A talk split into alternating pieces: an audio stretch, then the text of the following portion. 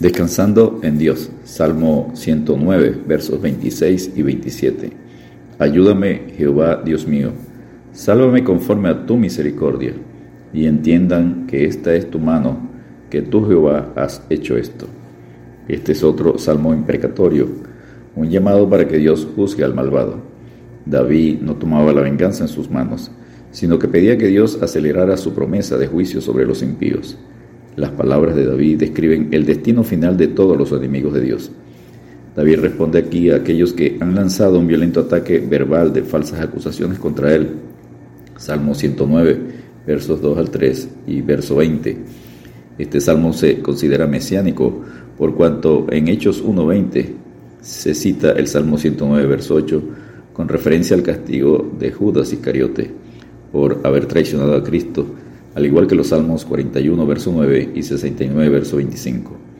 David cambia de posición con sus enemigos al pasar de ser el acusado en el tribunal humano a ser el acusador o fiscal o juez ante el tribunal de Dios. Número 1. Petición del demandante. Salmo 109, versos 1 al 5. Oh Dios de mi alabanza, no calles, porque boca de impío y boca de engañador se han abierto contra mí han hablado de mí con lengua mentirosa, con palabras de odio me han rodeado y pelearon contra mí sin causa.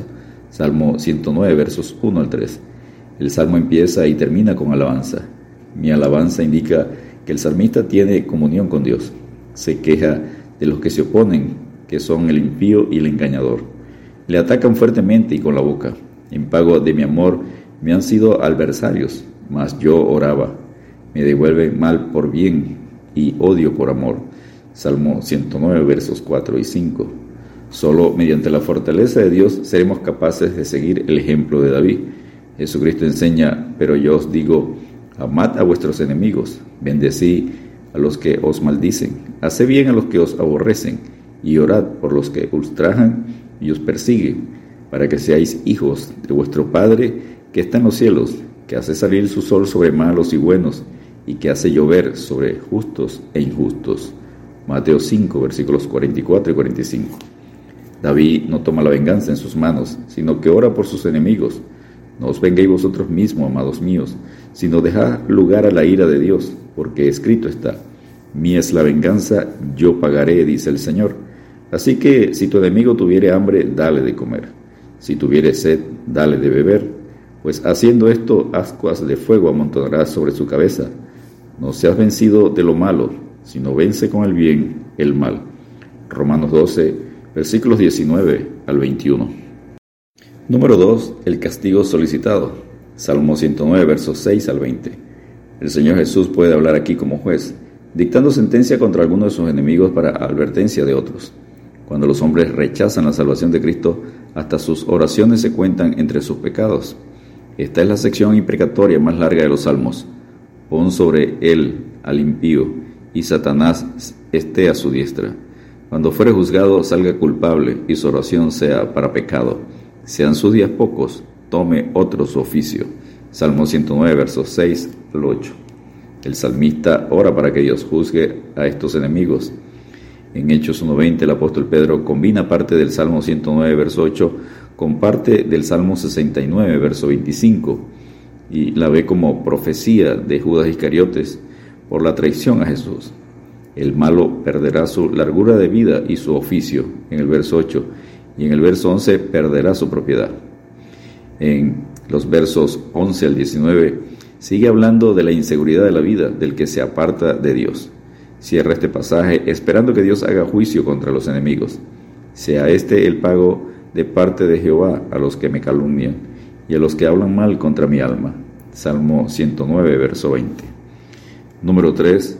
La petición de que se haga justicia. Salmo 109, versos 21 al 29. Y tú, Jehová, Señor mío, favoréceme por amor de tu nombre, líbrame, porque tu misericordia es buena, porque yo estoy afligido y necesitado, y mi corazón está herido dentro de mí. Salmo 109, versos 21 y 22 por amor de tu nombre significa de acuerdo a tu carácter, tus atributos. El salmista acepta su condición de pobre, se humilla delante de Dios, sabe que Dios tiene compasión del necesitado. Yo he sido para ellos objeto de oprobio. Me miraban y, burlándose, meneaban su cabeza. Salmo 109, verso 25. Mateo cita este verso 25 para describir el oprobio a Cristo en la cruz del Calvario en Mateo 27, 39.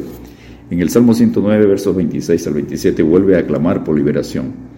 Ayúdame, Jehová Dios mío, sálvame conforme a tu misericordia, y entiendan que esta es tu mano, que tú, Jehová, has hecho esto.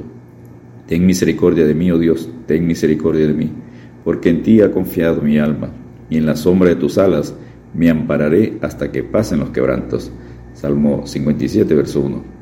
En esto se manifiestan los hijos de Dios y los hijos del diablo. Todo aquel que no hace justicia y que no ama a su hermano no es de Dios. 1 Juan 3:10. Y número 4, la alabanza al juez. Salmo 109, versos 30 al 31. Yo alabaré a Jehová en gran manera con mi boca, y en medio de muchos le alabaré, porque él se pondrá la diestra del pobre para librar su alma de lo que le juzga. El salmista está seguro de la liberación.